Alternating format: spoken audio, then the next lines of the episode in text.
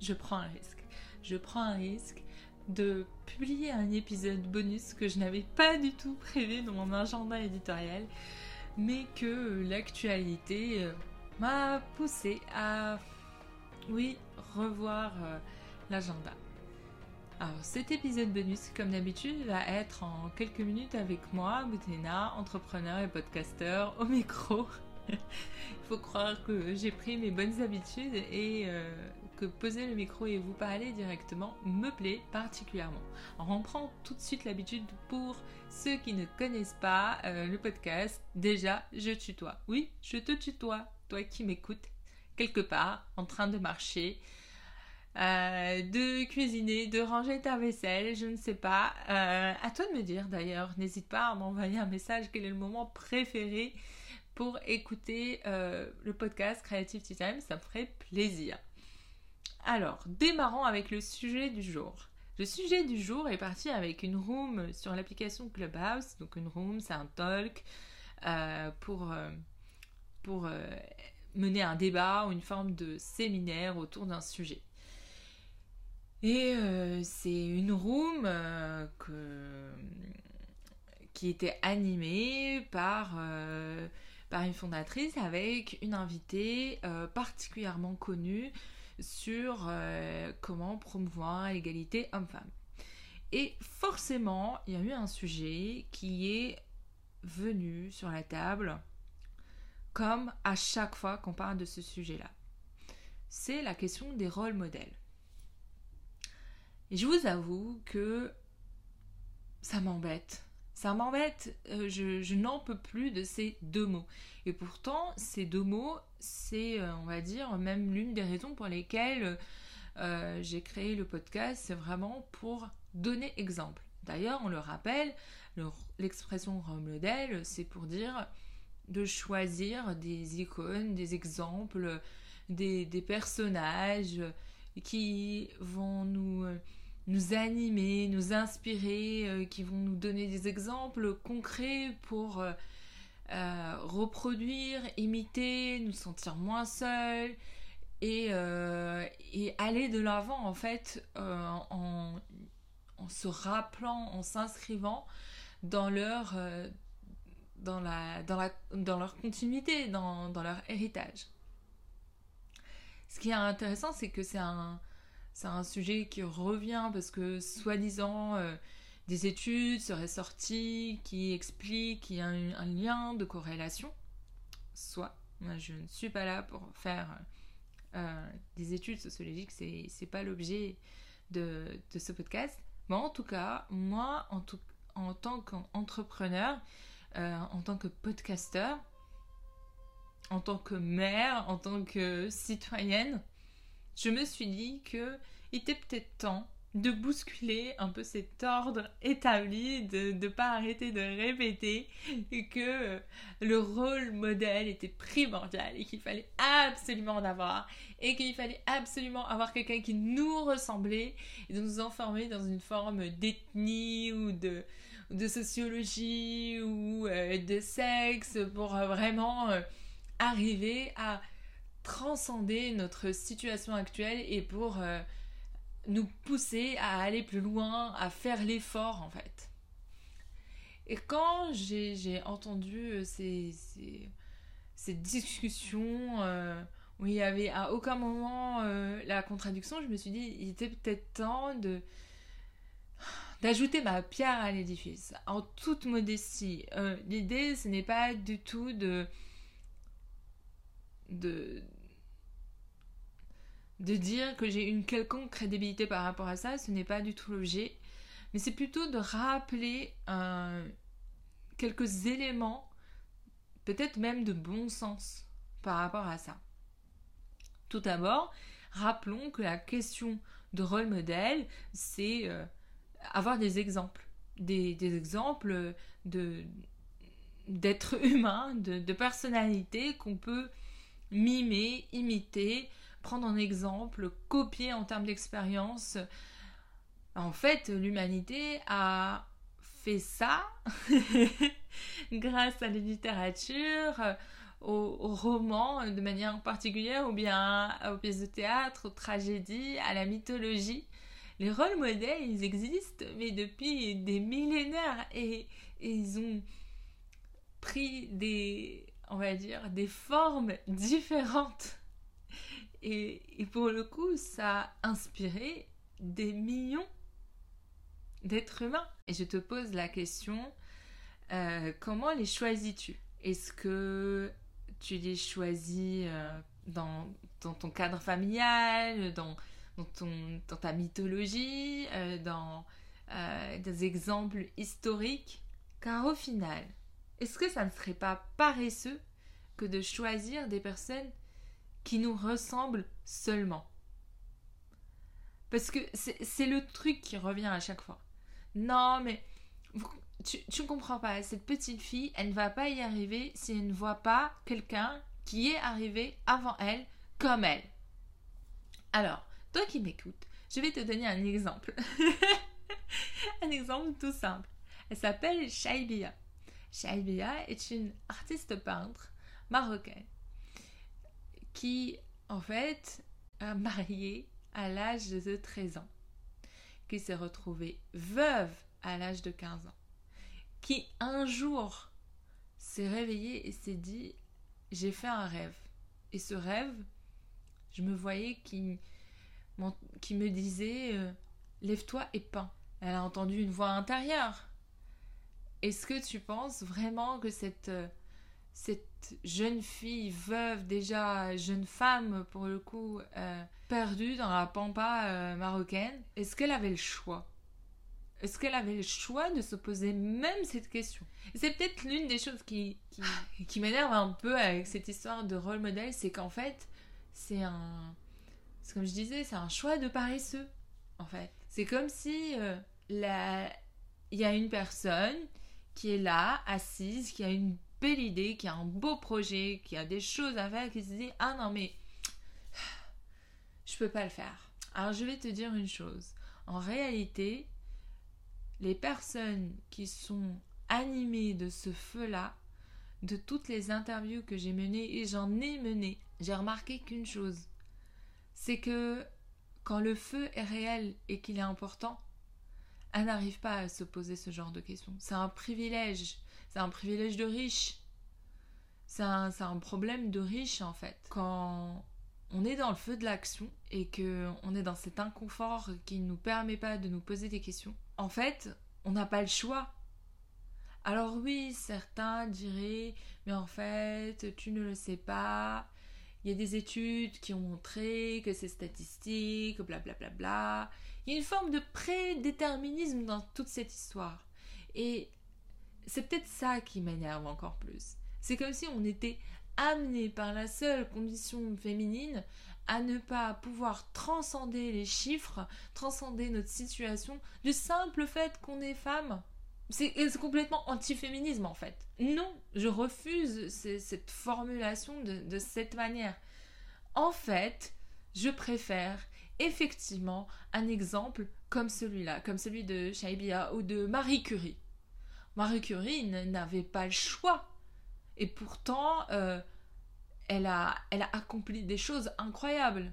Alors, par rapport à l'argument de dire, en fait, euh, tu ne le sais pas, c'est pas conscient, je, suis la première à avoir euh, commis cette erreur de la facilité et de la paresse, de ne pas avoir choisi une filière qui m'appelait juste parce que je considérais que euh, ben, on m'avait pas assez poussé. Euh, et, j'en suis consciente aujourd'hui, mais en fait, euh, ce n'est pas, ce n'est pas un regret.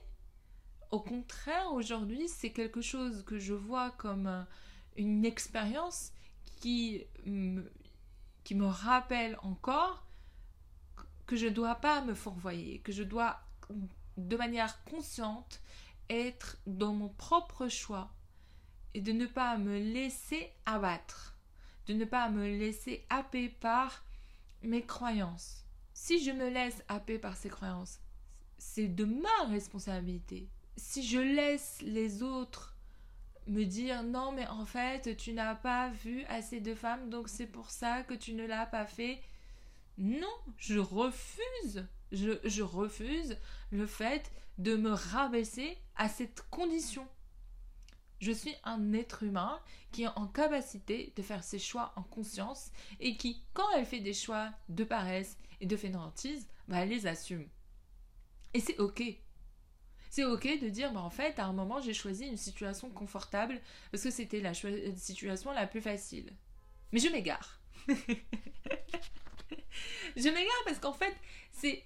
Mais, mais c'est lié, hein. c'est le fait de dire que si je veux exactement un rôle modèle qui est dans euh, ma, hum, ma personnification, dans mon exemple, ça veut dire que je, je veux une forme de facilité. Et là, je te pose la question. Quels sont les rôles modèles que tu choisis pour toi, que tu te choisis?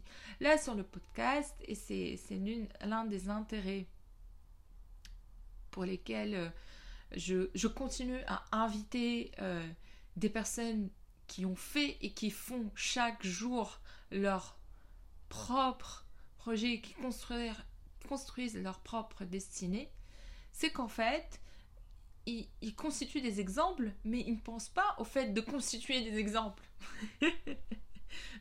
pas ça ce qui les anime, c'est le fait de faire. Ce n'est pas d'être un exemple pour une petite fille de 10 ans on se lève pas un matin en se disant mais en fait je vais être un rôle modèle. Non, ça c'est hyper égocentrique. Ce qui nous anime, c'est la mission. Ce qui nous réveille, c'est le fait de changer le monde. Ce qui nous réveille, c'est euh, de, de, de, juste manger à sa faim. Et, et en plus de ça, ce qu'on réclame comme étant ce que les autres réclament comme étant des rôles modèles, soi-disant successful d'une certaine forme d'ethnie ou de sexe ou de genre, peu importe.